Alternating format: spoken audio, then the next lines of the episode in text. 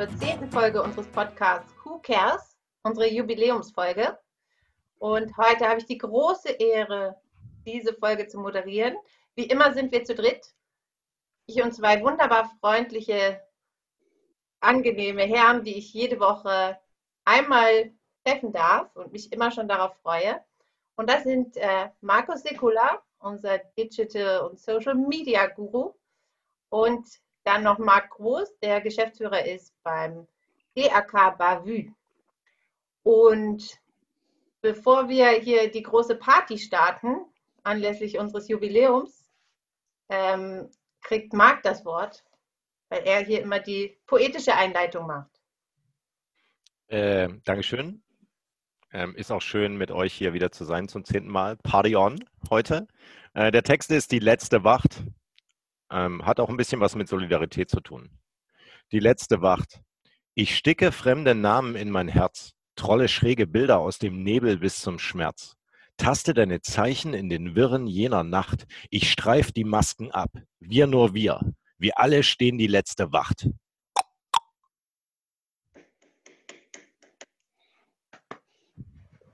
Vielen Dank.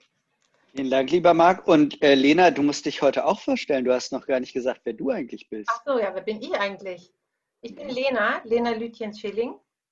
Ähm, ich bin Geschäftsführerin bei Nordlicht Management Consultants. Dankeschön, Markus. Ich dachte, die kennen mich alle schon. Bei der zehnten Folge.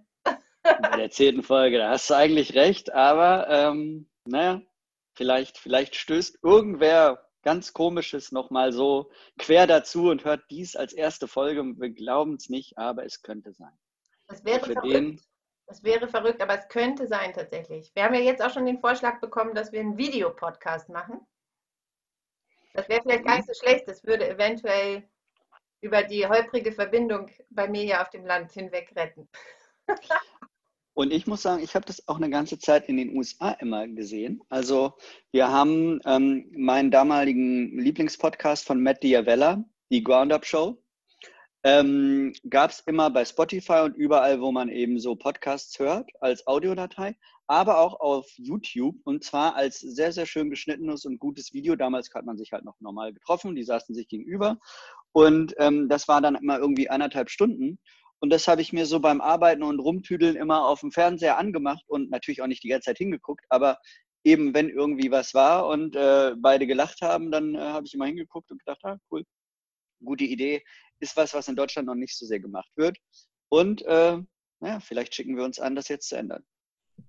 Aber es gibt es gibt's beim paar, ich glaube Hamburg 1 oder so, kann das sein, die haben ja auch so ein gläsernes Studio. Ah, die sind, glaube ich, auch so weit, dass da parallel immer so ein mhm. Stream mitläuft und da, wo du dich einfach auch ein bisschen drauf einlassen kannst. Aber ich meine, wir sind hier so emotional und so. Ich weiß nicht, ob man das tatsächlich einem Zuhörer zumuten kann, jetzt unsere Gestik und Mimik dazu noch irgendwie damit klarzukommen. Weil da merkt man. Ne? Dann müssen wir uns dann mehr Gedanken über unsere Anziehsachen machen. Ne? Und also über meine Haare. Über deine Haare. Ja. ja. Und bei mir müsste ich auch mal wieder frisieren. Immer Kartons rumstehen. Oder dieses Bild, was da gerade heute so schief steht. ich möchte das jetzt nicht mehr kommentiert haben. Ist das eine Pinnwand da im Hintergrund mit so Punkten? So, heute lautet das Thema Solidarität. Ähm, genau, gutes Stichwort. Wir haben jetzt ja schon zehn Folgen aufgenommen. Wir haben, ich habe nachgeguckt, Ende April angefangen, ähm, haben seitdem über unterschiedliche Sachen gesprochen. Also am Anfang über unser Empfinden und Erleben von dem, der Corona-Zeit allgemein. Dann ging es um die Maskenpflicht. Dann haben wir darüber debattiert, ob wir schon über den Berg sind. Davon sind wir wieder abgewichen. Irgendwann hatten wir die Nase voll, haben einen Corona-freien Podcast gemacht. Dann ging es darum, was gewesen wäre, wenn es kein Corona gegeben hätte. Hätte, hätte Fahrradkette. Und ähm, letztes Mal ging es dann wieder um die zweite Welle. Also irgendwie alles wieder zurück auf Null gefühlt. Ähm, heute wollen wir das Ganze mal ein bisschen positiver gestalten im Rückblick. Und ich hatte euch ja vorher gebeten, eure schönsten Fundstücke mitzubringen von Solidarität und schönen Erlebnissen oder, oder Aktionen, die ihr gesehen habt, ähm, die sich jetzt in dieser Corona-Zeit ergeben haben. Und da bin ich natürlich jetzt total gespannt, was ihr mitgebracht habt. Kurze Anmerkung, der, kurze Anmerkung der Redaktion. Lena hat heute Internetprobleme. Das heißt also, die paar Mal, wo man eben das verzerrt gehört hat, äh, bitten wir natürlich zu entschuldigen. Ähm, aber dann übernehme ich den Ball gleich mal. Und zwar, ähm, Solidarität ist heute das Thema. Und ähm, in den letzten Wochen gab es ja immer so ein bisschen auch die Frage, ähm, Corona hat es denn was gebracht oder ähm, war es jetzt wirklich nur Scheiße? Ist es nicht eine klassische Yin- und Yang-Situation? Was findest du so als das Positive in der Krise? Und ich habe immer gedacht, dass so diese Solidarität, die man zum Beispiel in der Nachbarschaft hat oder mit äh, den Cafés und den ähm, äh, Einzelhandelsgeschäften hier bei mir in der Gegend, ähm, dass ich das am schönsten fand. Also wir haben hier in der ähm, in der Hausgemeinschaft einfach so einen tollen neuen Zusammenhalt. Wir haben eine neue, neue WhatsApp-Gruppe. Wir kriegen jetzt Grüße von äh, der Larissa, die ist gerade irgendwie nach Frankreich gefahren, schreibt ein Foto rein. Sowas hätten wir alles nie gehabt. Ist jetzt Solidarität vielleicht nicht im reinsten Sinn, aber ich glaube, es ist eine neue Menschlichkeit und ein neuer Zusammenhalt irgendwie hier ins Viertel bei uns gekommen. Ähm, und den finde ich, und die finde ich unheimlich angenehm. Und äh, auf die würde ich natürlich auch sehr gerne verzichten, wenn Corona irgendwann wieder over sein sollte. Marc, was sagst du dazu? Ja, also jetzt haben wir ja Solidarität lokal gehabt. Und jetzt äh, mache ich mal ein Beispiel über Solidarität global. Ähm, ihr wisst ja, wir sind in über 190 Ländern als Rotes Kreuz oder Roter Halbmond. Ähm, und ich äh, habe hier auch einen kleinen Wimpel mitgebracht, den man jetzt nicht sieht. Da ist, äh, das ist vom italienischen Roten Kreuz. Wir sagen da immer unserer Schwestergesellschaft, wenn ihr so wollt, dazu.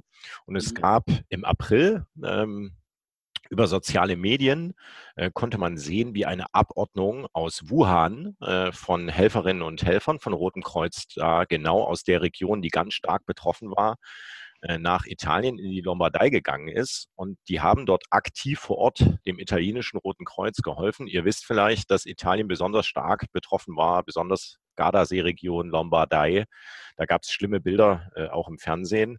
Und das hat mir nochmal gezeigt in so einer Situation, wie eng doch der Zusammenhalt auch äh, unter den verschiedenen Rotkreuz-Nationen ist dass man selbst, wenn man selbst in einer sehr schwierigen Situation äh, ist, wie in Wuhan, dass man trotzdem versucht, da die Augen offen zu halten und da eine Abordnung rüberschickt und dann medizinisch dort äh, Eindrücke aus Wuhan mitbringt, um dem italienischen Roten Kreuz zu helfen. Das war für mich ein sehr bewegender Moment, äh, muss ich euch ganz ehrlich sagen, weil mir das gezeigt hat, so elend lang bin ich ja jetzt ja auch noch nicht beim Roten Kreuz. Ich habe da schon viel Solidarität auch erlebt, aber ich finde in so einer schwierigen Phase, wo wir ja in Wuhan noch den Lockdown hatten, dass dann trotzdem dort äh, Helferinnen und Helfer, Ärztinnen und Ärzte sich ins Flugzeug gesetzt haben, nach Italien geflogen sind, das hatte das hat schon was ganz Emotionales gehabt, muss ich sagen. Da bin ich sehr stolz gewesen darauf, äh, Teil einer so, solchen Organisation zu sein.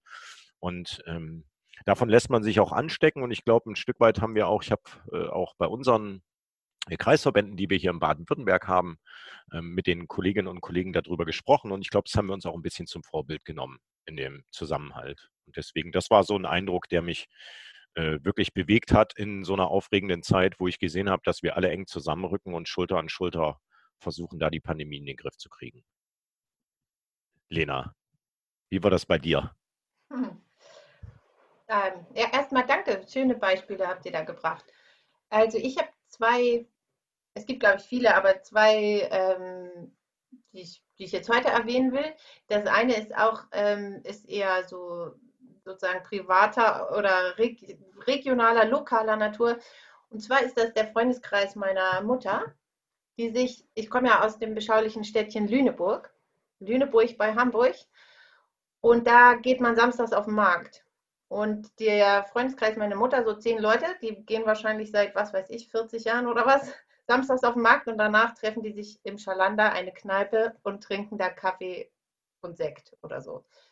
Und als Corona kam, war das natürlich von einem Tag auf den anderen weg und die sind alle so zwischen Mitte 60 und Anfang 70 und die haben sofort, aber wirklich sofort auf Zoom umgestellt. Jeden Samstag sitzen die da, alle zum Teil Pärchen, zum Teil Singles und trinken ihren Kaffee ähm, halt von zu Hause per Zoom und das hat mich wirklich beeindruckt, weil ich habe das irgendwann so nebenbei mitgekriegt. Da, äh, ja. Also fand ich irgendwie cool. Und das andere ähm, ist, was ich noch schon noch mal erwähnen möchte, ist der, der Hackathon, Care, äh, Care Hack Corona, weil das für mich stellvertretend ist. Also es gab ja auch andere tolle Hackathons, ähm, aber es ist für mich stellvertretend dafür, dass mit dieser Corona-Krise, also zum einen klar wurde, es gibt hier einige wirklich systemrelevante Jobs, die jetzt ähm, hier das Ganze am Laufen halten. Und dann gab es aber einen Haufen Menschen, die da gemerkt haben, okay, wir sind hier als Gesellschaft in einer Krise. Ich gehöre nicht zu denen, die da jetzt wirklich sinnvoll praktisch gerade was beitragen können, aber ich möchte auch was tun. Und dieses Gefühl konnte halt kanalisiert werden, zum Beispiel eben durch so ein Hackathon, in dem jeder seine Perspektive, seine Ideen und das, was er kann, einbringt. Auch Leute, die sonst gar nicht in so einem Bereich sich irgendwie engagiert haben. Und das war für mich schon, schon ähm, ja, ein besonderes Erlebnis. Und das ist auch was, was davor beispielsweise bei so Themen wie, wie Klimaschutz oder so, so noch nicht gelungen ist, glaube ich, in dem Ausmaß. Ja, das war auf jeden Fall für mich ein, ein schönes Erlebnis. Ich habe vielleicht auch noch so ein Beispiel, auch in dem Bereich, ähm, na sagen wir mal, nicht regional, vielleicht auch nicht global, mh, hm, hat viel mit Jobs zu tun und ich bin, wie die Hörer natürlich wissen, äh, Freiberufler und das mit Herz und Seele. Und wir so als Freelancer sind ja von dieser Krise irgendwie auch sehr gebeutelt, weil ein Unternehmen, was sich erstmal darum kümmern muss, vielleicht für die eigene Belegschaft Kurzarbeit zu vermeiden, die kümmern sich natürlich nicht in allererster Linie um die Freelancer. Das heißt, das war so ein bisschen eine Zeit, wo viele Freiberufler auch dann ohne ähm, Aufträge irgendwie dastanden, sei es jetzt in Kunst, sei es ähm, auch in sozusagen diesen beratenden oder ähm, SEO-Programmierberufen und so. Und ähm, viele, viele Budgets würden, wurden dann natürlich auch irgendwie gecuttet und da gab es eine sehr große Solidarität unter den Freiberuflern. Auch eine, die ich so vorher noch nicht erlebt hatte. Es gab irgendwie Listen, da man, konnte man eintragen, wer man ist, wo man wohnt, was man irgendwie anbietet und so. Das heißt, da wurde relativ schnell bereitgestellt, ähm, dass man sich gegenseitig hilft.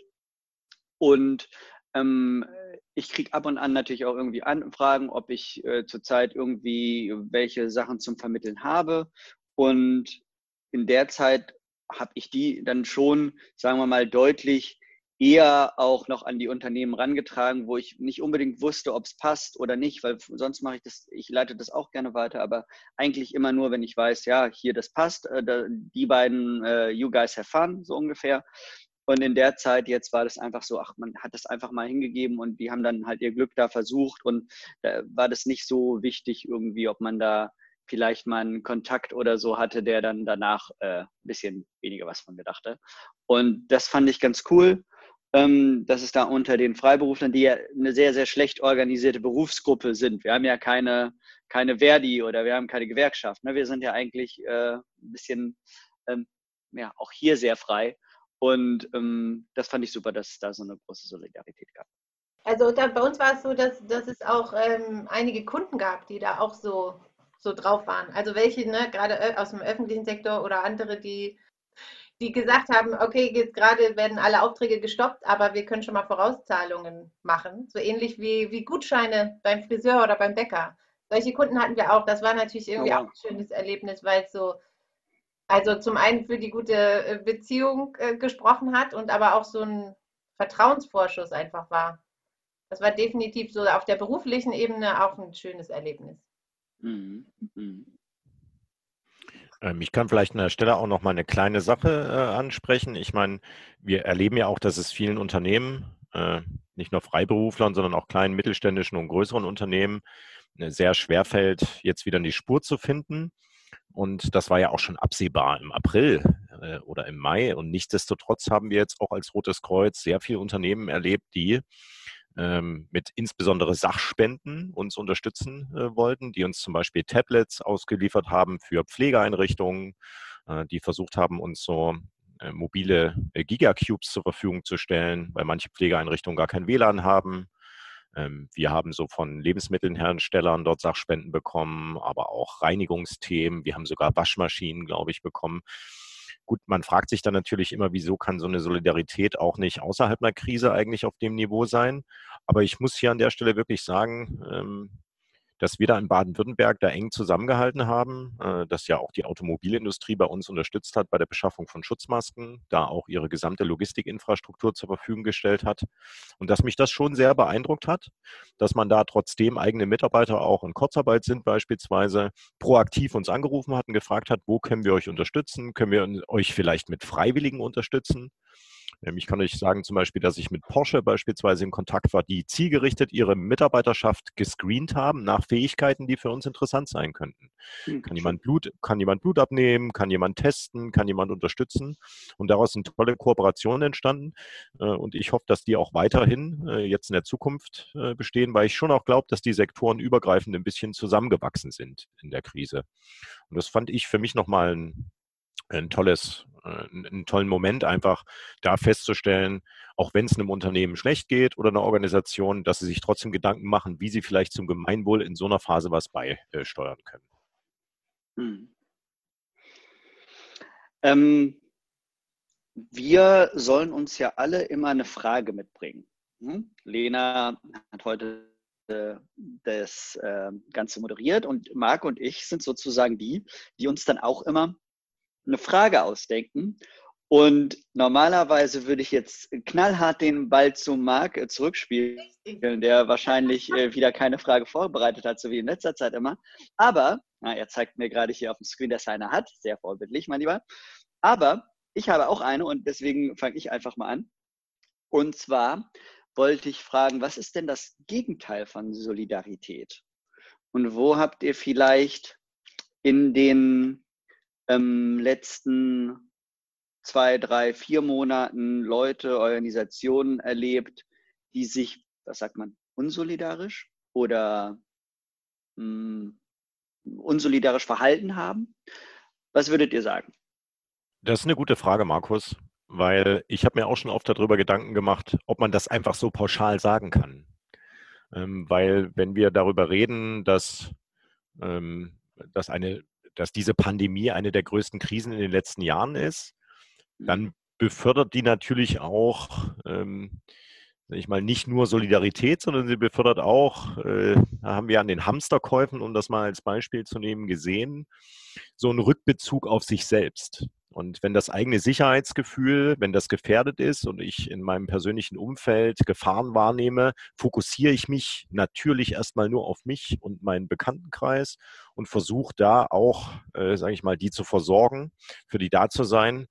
Deswegen ist natürlich für mich auch, wenn wir das alles stigmatisiert haben und gesagt haben, wie kann man da Toilettenpapierrollen anhäufen, ist es natürlich auch schon ein bisschen, versuche ich das immer aus der Sicht der Leute zu sehen. Ähm, dass da natürlich ein hoher psychischer Druck da war, weil ja die eigene mhm. Empfindung, dass die Pandemie vor der Haustür sozusagen ist, nochmal dafür gesorgt hat, dass wir in so einer Art ja, besonderen psychischen Zustand alle miteinander reingegangen sind. Und da glaube ich, gibt es verschiedene Lösungswege, wie Menschen damit umgehen. Es gibt eben Menschen, äh, die sehen dann äh, über ihre Haustür hinaus und versuchen sich in die Gemeinschaft einzubringen und dadurch vielleicht auch Sicherheit zu gewinnen. Also dadurch vielleicht auch ein bisschen sich Struktur in der Krise zu geben, weil sie wissen darüber, dass sie anderen helfen, sind sie auch Teil der Bekämpfung, wenn du so willst, der Pandemie. Es gibt aber sicher auch Rückzugsstrategien von Menschen, die sich komplett abschotten, die also dann nur noch in ihrem Kreis agieren, die versuchen, da Vorsorge zu treffen. Deswegen kann man natürlich darüber sagen, das ist ein unsolidarisches Verhalten. Ähm, man kann das öffentlich, wie das ja auch gemacht worden ist, monieren. Aber ich finde, da gibt es natürlich auch Ängste im Hintergrund, die da mitschwingen. Ähm, und selten sind das jetzt immer Geschäftsinteressen. Also ich habe natürlich auch mhm. gesehen, dass da einige Tankstellen mit einmal Toilettenpapier für 10 Euro die Rolle oder so angeboten haben und habe mich schon gefragt, ob das sein muss. Ähm, aber ich rede jetzt einfach mal von normalen Menschen, die sicherlich auch da in Drucksituationen waren und wo ich es auch vielleicht ein bisschen nachvollziehen kann, dass die wenn Sie Medienberichte aus Italien äh, sehen, dann anfangen, sich den Einkaufswagen voll äh, zu stopfen. So, ich glaube also, auch ehrlich gesagt, dass ja. das so ein bisschen der große Unterschied ist zwischen Corona und dem Klimawandel. Ne? Dass man im Endeffekt, der Klimawandel, da hat man eben nicht den eigenen Arsch auf Grundeis. Ja? Da sieht man keine Bilder, dass Holland untergegangen ist oder so und äh, denkt, okay, jetzt müssen wir drei, vier Bäume pflanzen, um diese Sache aufzuhalten. Es besteht in dem Moment einfach kein äh, direkter, naja, sagen wir mal, kein direkter Zusammenhang oder keine direkte Gefahr für das eigene Leben. Und solange das nicht besteht, ist dieser Klimawandel immer irgendwas Fiktives. Ne? Jetzt hatten wir zwei, dreimal, zweimal, glaube ich, einen richtig heißen Sommer. Da fand so ein bisschen so ein Umdenken statt, wo wir alle gemerkt haben, aha, okay, das scheint ja doch irgendwie schlimmer zu sein, als wir denken. Und dieses Jahr, hm, ja, was soll ich, soll ich euch sagen? Also zumindest hier in äh, Düsseldorf regnet es die letzten eineinhalb Wochen so ungefähr. Ähm, und da ist es dann auch wieder so, sowas hat man, glaube ich, ähm, sehr, sehr stark bei Corona gesehen, dass wenn man äh, merkt, dass eine Krise einen selbst betrifft, dass man sich solidarisch zeigen kann, dass man an das große Ganze denkt und vielleicht nicht nur unbedingt an sich, weil es gab ja auch sehr, sehr viele Leute, das darf man nicht vergessen, die kein Klopapier gehamstert haben. Ne? Ja. Das stimmt. Ich, ähm, also mir sind als erstes eingefallen so, so Beispiele wie ähm, ich sag mal, Großkonzerne, die sehr große Unterstützung anfordern, aber dann irgendwie eben auch Leute an der Spitze haben, die nochmal ordentlich abgeräumt haben, ne, so. Also so mhm. Dinge, die durch die Presse gegangen sind, aber nichtsdestotrotz auch da, Marc, du hast das ja auch so wunderbar diplomatisch gesagt, ähm, darf man auch nicht unterschätzen, was jeweils dahinter steht und so weiter. Ähm, ich habe aber vor allen Dingen, ehrlich gesagt, an Leute gedacht, die, ähm, weil sie es irgendwie uncool finden oder auf Krawall aus sind, ohne Maske in der S-Bahn rumrennen oder so. Sowas, das sind so Punkte, da denke ich mir so, selbst wenn du das nicht verstehst oder für dich nicht richtig findest, ähm, wenn nur ein kleines bisschen Chance besteht, dass, dass äh, du damit jemanden schützen kannst, setz doch einfach die scheiß Maske auf. Also da, so, und das ist dann für mich vielleicht schon, da geht es dann auch nicht um persönliche Ängste äh, oder den Schutz der eigenen Familie oder Klopapier für zu Hause, sondern das ist einfach unnötig. Und da finde ich schon, dass es unsolidarisch ist. Aber ansonsten finde ich auch, äh, kann man das meiste wahrscheinlich eher ja, unter persönliche Ängste oder Schutzmechanismen oder sowas äh, abspeichern. Ja, ich würde ähm, nochmal, also zum einen ähm, ist, ist Verhalten, äh, Verhaltensänderung ist ein großes Thema jetzt, also bei der Psychologie. Also zu erreichen, dass jemand seine kulturellen Rahmenbedingungen irgendwie anders aufsetzt, und dann Maske und Mindestabstand zum Alltag gehört, das braucht Zeit, finde ich. Das muss sich durchsetzen, das braucht Penetration, wie in der Werbung, würde der Markus vielleicht sagen, ähm, sagen. Und das ist eine Schule, die ist gar nicht so, also das ist nicht so leicht zu implementieren. Das vielleicht mal zu äh, den Maskenthemen. Und wir sind bei dem, was Markus vorhin gesagt hat, nämlich dieser unsichtbare Feind, wenn ihr so wollt, der nicht greifbar ist, der macht es mir sag ich mal, natürlich schwer, das zu erfahren. Am Anfang haben da Bilder in Medien gereicht aus Italien und China, um das zu erzeugen, diesen Druck. Doch dann im weiteren Verlauf, als wir auch gemerkt haben, dass, es, dass unser Gesundheitssystem einigermaßen funktioniert, ist es natürlich wieder Stück für Stück aus den Medien verschwunden. Ich sehe auch kaum Bilder aus den USA, wo wir wissen, dass mhm. da immer noch 50.000 Neuinfektionen pro Tag sind. Und ähm, das ist vielleicht auch ein bisschen ähnlich wie in der Entwicklungszusammenarbeit, in der ich aber bei der Welthungerhilfe tätig war. Und diese Organisationen, diese NGOs haben in Deutschland meist relativ schmale äh, Organisationseinheiten. Die sind die Welthungerhilfe 200 Mitarbeiter in Deutschland, aber die arbeiten in über 39 Entwicklungsländern der Welt und äh, treten dort für Ernährungssicherung ein und sammeln hier Spenden für diese Länder. Und genau in diesem Feld, also Save the Children ist auch so ein Beispiel oder Ärzte ohne Grenzen. Und es ist eine super Herausforderung, über Werbung und Kommunikation den Menschen diese, wie soll ich sagen, diese Bilder aus Flüchtlingslagern in Afrika oder, sag ich mal, über die, die Lebensumstände in Afrika oder Themen wie äh, Landgrabbing beispielsweise, die hier, sag ich mal, in die Haustüren zu bringen und in die Haushalte und den Menschen bewusst zu machen, dass unser Verhalten eine Auswirkungen, sage ich mal, auf die Situation in Afrika hat. Und mhm. da um Spenden zu werben, ist eine super schwierige Sache. Ähm, das haben wir dort immer gemerkt. Da gibt es ja verschiedene Wege. Save the Children hat zum Beispiel immer so ganz harte, krasse Fernsehspots gemacht, wo du unterernährte Kinder gesehen hast, wo du Kinder gesehen hast, wo Fliegen so über die Stirn gekrabbelt sind. Und mhm. denen hat man dann immer vorgeworfen, mit Klischees zu arbeiten und damit Spendengelder zu äh, akquirieren. Aber ich will damit nur sagen, dieses dass das in unserer Lebenswelt ist das für zwei Monate angekommen, hatte ich das Gefühl. Das war auch medial orchestriert und jetzt ebbt das ein Stück weit ab und ich kann es auch nicht mehr genau greifen. Und das macht es natürlich umso schwieriger, wie soll ich sagen, bei solchen Menschen, die dann eben keine Maske mehr tragen und die in ihr normales Verhalten, in ihre normale, äh, normale Kultur zurückverfallen. Äh, und das ist für mich auch ein Stück weit nachvollziehbar. Ich will da also bei, ich natürlich muss man, natürlich ist es wichtig, dass man sich solidarisch dem anderen gegenüber verhält und dass man auch versucht, sich da ein Stück weit zurückzunehmen. Aber es ist für mich auf der anderen Seite auch klar nachvollziehbar, dass wenn ich in der Kultur groß geworden bin, ähm, mit äh, verschiedenen Inhalten und äh, das auch mag und da, da also das, das lieb gewonnen habe, so zu sein, wie ich bin hier in unserem Sprachraum, dann fällt es natürlich schwer, das für immer durchhaltefähig zu machen. Also wenn ich den Markus jetzt treffen würde, dann muss ich mich schon zwingen, ihn nicht direkt in den Arm zu nehmen und hier am Bart zu kraulen, wie ich das sonst immer mache. Also, wisst ihr, wie ich meine, das fällt einem schon auch schwer. Aber ich überwinde mich da, mache das, aber ich könnte schon vorstellen, dass in ein paar Monaten ich das Bedürfnis habe, das wieder zu machen und weiß nicht, wie ich dann damit umgehe. Ja. Puh, bist du verständnisvoll. Also, wenn, wenn in der S-Bahn jemand neben dir steht und keine Maske auf hat, dann verstehst du das total. Weil ich meine, alle um ihn herum sind ja im gleichen Kulturraum und kriegen es irgendwie hin. Also ich für meinen Teil, ich hau dann ab übrigens, ne? Also wenn dann da einer ist, dann äh, gehe ich an, ans andere Ende der S-Bahn oder so. Oder äh, ja, ist überhaupt kein Problem. Soll er ja machen, äh, ne? Weißt du, also da kann man, ich kann den Menschen ja nicht ändern. Und äh, Leuten zu sagen, ey, du dummes Schwein, du hast übrigens keine Maske auf, äh, ändert das in den meisten Fällen nicht, ne? sondern das äh, erzeugt ja dann in irgendeiner Form von meiner verbalen Gewalt seine verbale Gewalt. Und ähm, geholfen ist trotzdem nicht, weil eine Maske hat er ja nicht in der Tasche wahrscheinlich und sagt, ach ja, du hast recht, Markus, äh, ich setze die mal auf. Also sagst du sowas, Lena? Sei ehrlich. Dass ich sage, äh, du blödes Schwein, du hast keine Maske auf. Ähm, nee, ich habe immer für solche Fälle eine Einwegmaske dabei und sage, entschuldigen Sie bitte. Ach. Entschuldigen Sie bitte, ich ähm, glaube, Sie haben vergessen, dass hier Maskenpflicht besteht. Ich habe zufällig noch eine für Sie dabei hier in diesem Beutel, Plastikbeutel abgepackt und dann geht das.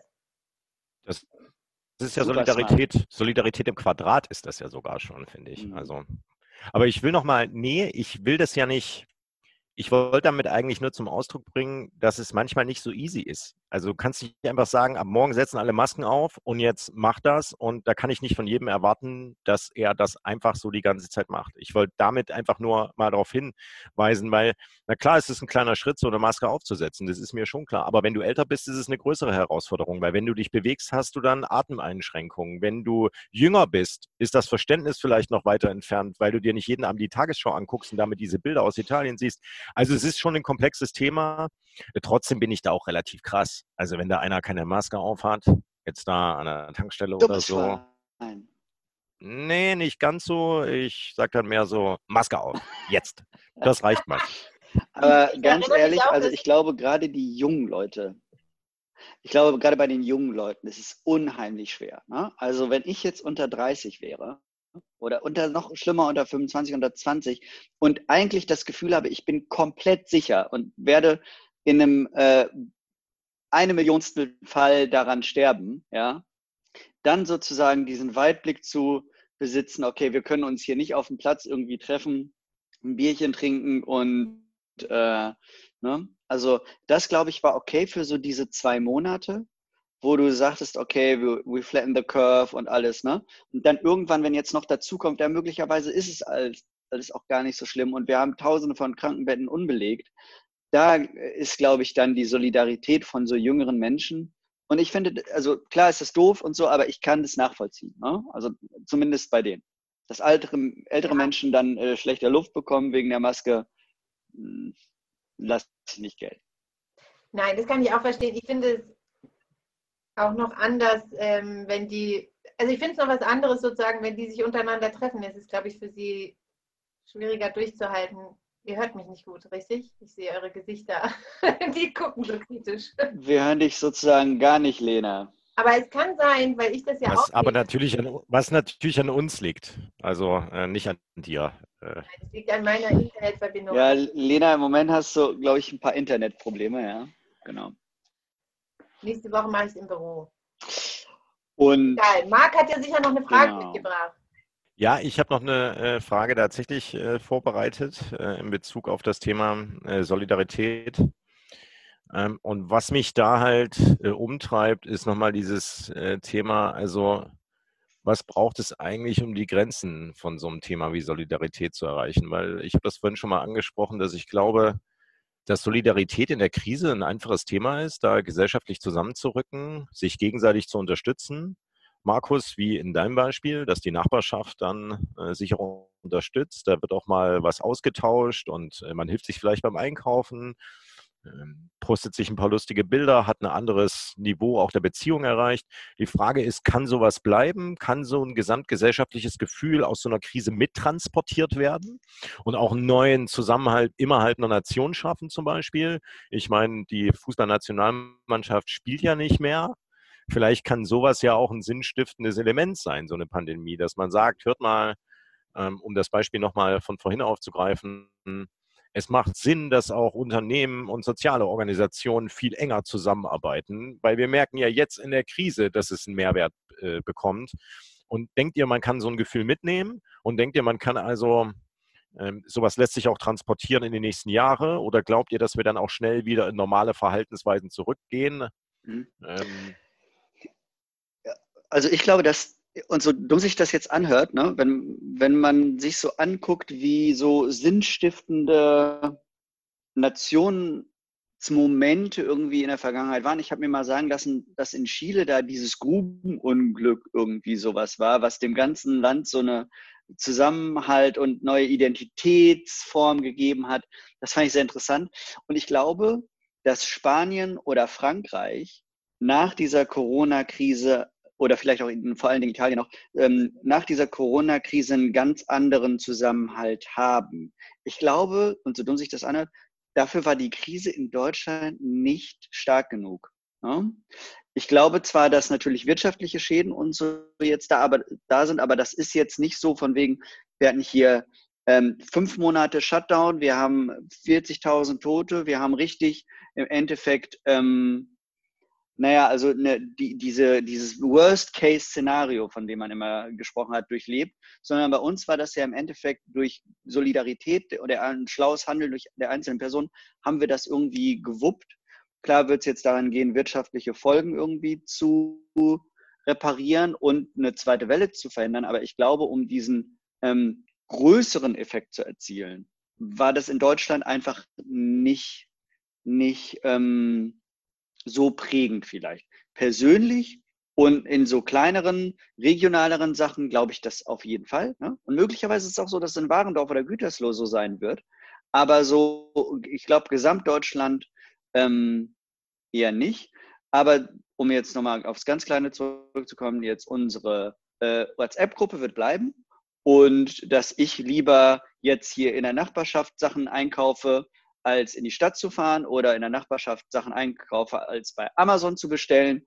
Ich glaube, das ist eigentlich eine Sache, da muss man sich fragen, warum hat man, dummes Schwein, das nicht vorher schon gemacht? Ne?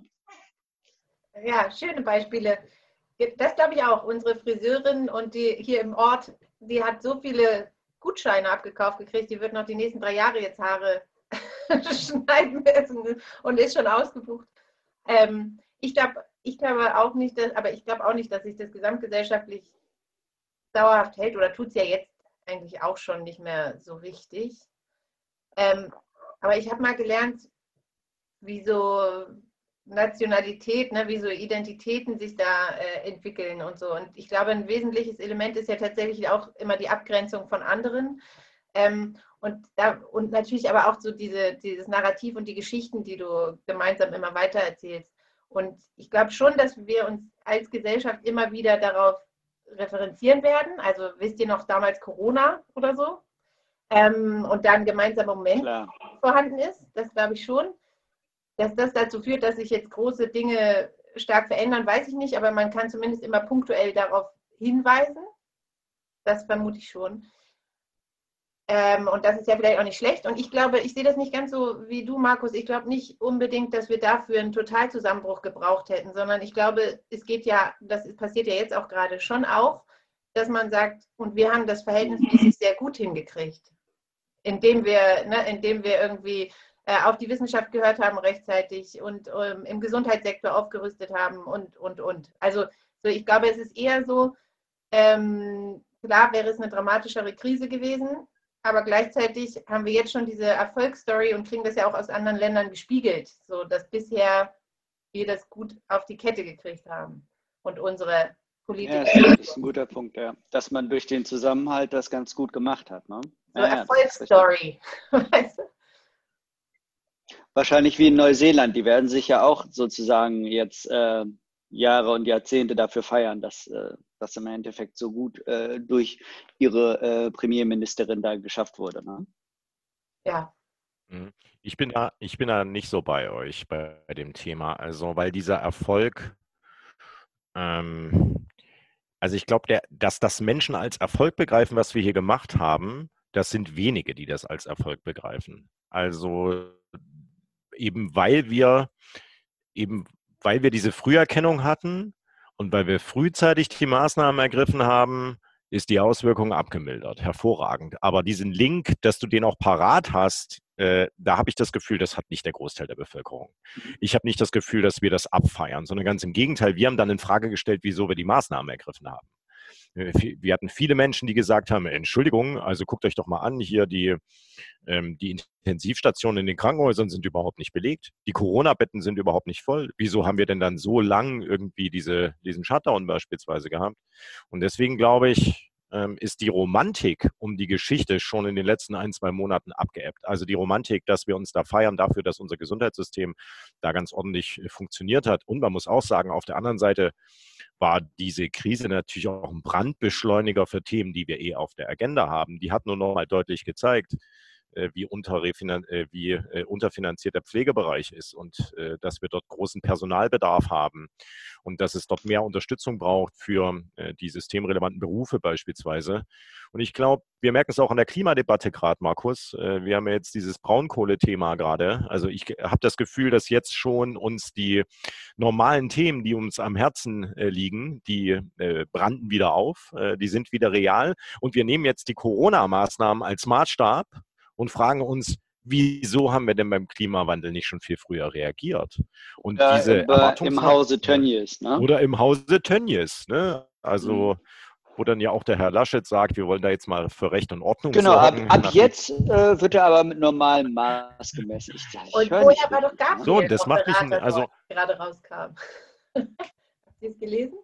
Dass Sigmar Gabriel äh, Anfang, ab Anfang des Jahres, ich glaube bis Ende März, äh, da Berater war bei Tönnies ausgerechnet. Also hat noch nicht zum Besseren geführt. Ich freue mich schon richtig darauf, dass Lena im Nachgang hierzu diese Folge selbst mal hört und, und hört, wie stark äh, ihr Ton ständig äh, abgebrochen ist. Aber gut, vielleicht ähm, kann man das irgendwie reinschneiden. Ja, vielleicht kann sie im Nachhinein das ja nochmal einzeln aufnehmen, sonst wird uns vorgeworfen, wir hätten zu viele Redeanteile. Das wollen wir ja auch nicht, soll ja paritätisch auch bei uns äh, verteilt sein. Absolut. Ich Absolut. Irgendwas ich wollte doch eben den Gedanken, ich wollte doch eben den Gedanken äh, zu Ende führen. Ähm, ich gebe dir recht, Markus, ich glaube, dieser, also die Krise, die wir in Italien zum Beispiel hatten, in den Ausmaßen mit den Bildern, ich glaube, das führt nochmal zu einem anderen Zusammenhalt.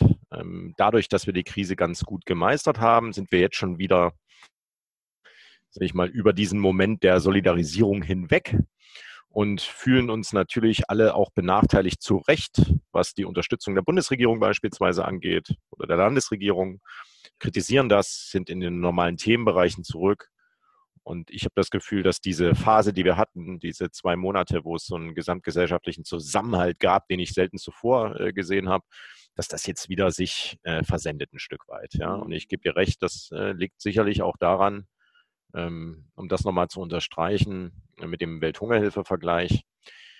Ähm, du kannst dir angucken, wenn du Erdbeben hast, ähm, und also Fernsehwerbung beispielsweise, also dass jetzt beispielsweise in den, Z in den ZDF heute Nachrichten über ein Erdbeben berichtet wird und dann zu Spenden aufgerufen wird, das hat einen ganz großen Impact auf das Spendeverhalten des, des Spenders. Ja. Und wenn es ein Erdbeben ist, wo wir Opferzahlen haben, die in so einem fünf-, sechsstelligen Bereich vielleicht sogar liegen, da siehst du, dass die Spendenbereitschaft signifikant höher ist der Menschen, als wie wenn wir jetzt, sage ich mal, dein Grubenunglück beispielsweise da äh, ja. in Südamerika haben. Und ähm, äh, dementsprechend, ähm, glaube ich, äh, ähm, ist diese Krux, dass wir so gut mit der äh, Krise umgegangen sind, sicherlich auch ein Grund dafür, dass sich jetzt dieses, äh, dieser Zusammenhalt da auch ein Stück weit wieder äh, verflüchtigt. Aber ich will nicht zu pessimistisch klingen. Nee, aber ich finde, das ist im Endeffekt ja genau, was du ansprichst. Du sagst Bilder aus Italien, ne? Bilder aus einer Erdbebenregion. Und ich glaube, das ist so das, was einen vor Augen führt, ähm, wie nah das vielleicht an einem ist. Das sind ja sehr, sehr starke Bilder und sehr starke Emotionen, die da komportiert werden. Und wenn du zum Beispiel bei mir äh, war es dieses Jahr, Anfang des Jahres mit diesen Buschbränden in Australien auch so, dass ich das als unheimlich schwer zu sehen empfand. Ne? Und das lag mir also wirklich auf der Seele für eine ganze Zeit. Und ähm, jetzt hast du das aber so, dass in den Medien beispielsweise diese Brände im Amazonas, klar, die sind auch normal, irgendwie 40 Grad in der Arktis oder so, solche Sachen, die ja im Moment auch stattfinden, die finden ja medial allenfalls auf Seite 3 statt. Ja? Und da muss man vielleicht auch überlegen, ich bin, ich bin jetzt der äh, schlechteste Medienkritiker aller Zeiten, ähm, ähm, aber ich kann mir auch vorstellen, dass wenn man mehr ähm, in dieser Form berichten würde, und das haben sie dieses Jahr zu diesen Buschbränden in Australien sehr, sehr stark gemacht, ne? auch solche Bilder ganz einfach wie mit so einem Koala, ne? das greift uns ja an der Wurzel unserer Menschlichkeit. Ne? Also sowas ist, glaube ich, sehr powerful und hättest du danach ein Spendenkonto eingeblendet für Australien und ne, oder Aufforstung, was auch immer, ähm, dann hättest du damit, glaube ich, deutlich höhere Spenden erzielt, als wenn du das ähm, irgendwann nebenher in einem Werbeblock hast. Und ähm, also ich glaube, das ist das Ziel und so können wir, glaube ich, Krisen gut meistern. Und ich glaube, auch ohne die starken Bilder aus Italien hätte es diese starken Reaktionen hier in Deutschland nicht gegeben. Ne? So, glaub, Lena, dein Bild ist sehr ja, äh, gut wieder. Lena ich glaube, ist wieder wir können da. mal wieder zu dir schalten. Also ich gefühlt bin ich die ganze Zeit da. Ich höre euch wunderbar. Ich sehe euch auch gut. Vielleicht ist auf meinem Computer die Aufnahme ganz toll. Wer weiß. Wer weiß. Aber ich habe euch auch einfach gebannt zugehört. Ähm, insofern.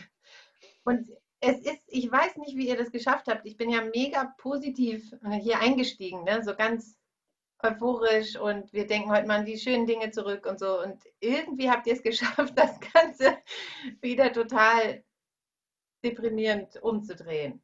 Und ähm, jetzt will ich aber nochmal einen letzten Versuch starten, indem ich in unserer letzten Runde, äh, hat ja jeder immer so zwei bis drei Sätze, ähm, und vielleicht kriegt ihr das ja hin, da nochmal was irgendwas zu nennen, worauf ihr euch freut oder irgendwas, was so eine positive Konnotation hat? Ja, bestimmt. Das kriegen wir hin. Da kenne ich Marc und mich jetzt lang genug. Das schaffen wir. Und vielleicht hört sich das sehr blauäugig an oder naiv. I don't know. Aber ich habe immer, egal durch welche Krise wir gehen, egal wie das Leben so ist, ich finde, äh, auch diese Krise hat für mich zumindest persönlich gezeigt, dass die Wurzel des Menschen irgendwie gut ist. Ne? Also, dass man, wenn es so weit ist, dann steht man zusammen und natürlich, wie Marc sagt, es gibt Sachen, die manchmal nicht so einfach ist oder wie Jugendliche jetzt halt Partys, weil die den, die Härte nicht sehen. Aber ich bin mir sehr sicher, dass wenn äh, man einen gewissen Weitblick hat und über seinen Schatten springen kann, ähm, eigentlich sehr viel Gutes im Menschen ist. Mein Menschenbild ist ein ausgesprochen positives. Ähm, deswegen, ähm, also ich weiß nicht, ich glaube oder ich hoffe, sondern ich weiß ja, dass wir die positiven Ele Elemente der Pandemie, die wir erlebt haben oder die ich jetzt persönlich für mich erlebt habe, das sind die Momente, die ich festhalten will für mich und die mir auch eine Lehre sein sollen für die Zukunft. Ähm, das sind Elemente, die in die Richtung gehen, wie dass ich mit ganz vielen Menschen ich mal Beziehungen auch online gepflegt habe ähm, und das wahrscheinlich früher nicht so gemacht habe, weil du hast dich gar nicht so häufig sehen können. Ähm, Und sag ich mal, ich habe gelernt, dass dieses soziale Miteinander genauso online funktioniert. Äh, nicht zuletzt ist unser Podcast und unsere zehn Folgen, die wir hier haben, ähm, aus genau so einem Moment, so, einem, so einer virtuellen Lagerfeuerromantik entstanden. Mhm. Und das macht mir Mut. Wir sind wandelbar, wir sind flexibel, wir sind als Mensch extrem vulnerabel auch. Das hat es mir auch gezeigt. Aber ich glaube, wir finden immer wieder Lösungen und Wege, uns auch aus solchen Krisen herauszubewegen. Und das ist eine Stärke, die uns ureigens ist. Und ähm, ich bin froh, dass ich mit Menschen wie euch sowas gestalten kann. Weil dieser Hackathon, wenn ihr so wollt, dieser Initiationsritus auch für unseren Podcast hier, nichts anderes gewesen ist als eine Zusammenkunft von Menschen, die was bewegen wollen, innerhalb von der Pandemie, aber auch nachhaltig äh, sein wollen. Und das ist der positive Moment, den ich mitnehme, dass wir drei jetzt hier sitzen, über diese Themen regelmäßig sprechen und damit auch da draußen Zuhörer bewegen. Und wie wir wisst, wie ihr wisst, nicht nur lokal oder überregional, sondern in vielen verschiedenen Ländern dieser Welt. Zum Beispiel Irland. Zum Beispiel Irland. Oder Dänemark. Ähm, okay, also ihr habt meine Erwartung bei weitem übertroffen. Das waren wirklich so fantastische Abschlussworte. Da kann ich nichts zu sagen, nichts ergänzen. Wirklich nicht, außer dass ich euch noch ein Geschenk machen möchte. Und zwar verspreche ich hiermit, dass ich die nächste Folge im Büro mit stabilem WLAN sein werde. Und genau, das ist mein Geschenk, mein Abschiedsgeschenk heute für euch. Und wir hören uns wieder. Vielen, vielen Dank. Das ist krass. Also damit muss ich jetzt erstmal umgehen lernen. Ja, und das Die Wurzel des Menschen ist schließlich gut, Marc. Ah, du hast drin. Das hat auch zehn Folgen gedauert, bis ich da so ein zugestellt, also bereit war, einfach euch da auch so weit jetzt irgendwie. Aber begib dich nicht in Gefahr, ne? sondern äh, wenn du äh, lieber zu Hause bleiben würdest, schaffen wir auch das. Also fahr nicht extra wegen uns dahin. Nee, also ja. vielleicht hört ja hier auch jemand zu, der da praktisch begabt ist, der vielleicht oder auch stabiles Internet ja. hat vielleicht. Und der ist könnte vielleicht da. Solidaritätsaufruf für mein, mein Internet. Ja, Besseres Internet für Lena. Ja, kommt nach Stierstadt, nach Bulltown und verlegt hier besseres Internet alle, an alle Telekom-Menschen da draußen. Stierstadt. Ja, Stierstadt, das ist krass auch. Ich wohne in Stierstadt und die Fußballmannschaft heißt Bulls. Noch Fragen? Nein. Wow. Welcher Creative Genius ist denn darauf gekommen? Weil es einfach cool ist. Also, und wir haben hier eine Stierstatue und die trägt eine Maske. So, jetzt kommt ihr. 5G für Stierstadt. Lass uns was machen. Lass uns was daraus machen. Ja, okay. Machen wir eine Gut. Kampagne. Gut, dann haben wir schon Gut. Pläne fürs nächste Mal. Aber jetzt sagen wir erstmal Tschüss. Ciao. Es war ein Fest. War ein großes Ciao.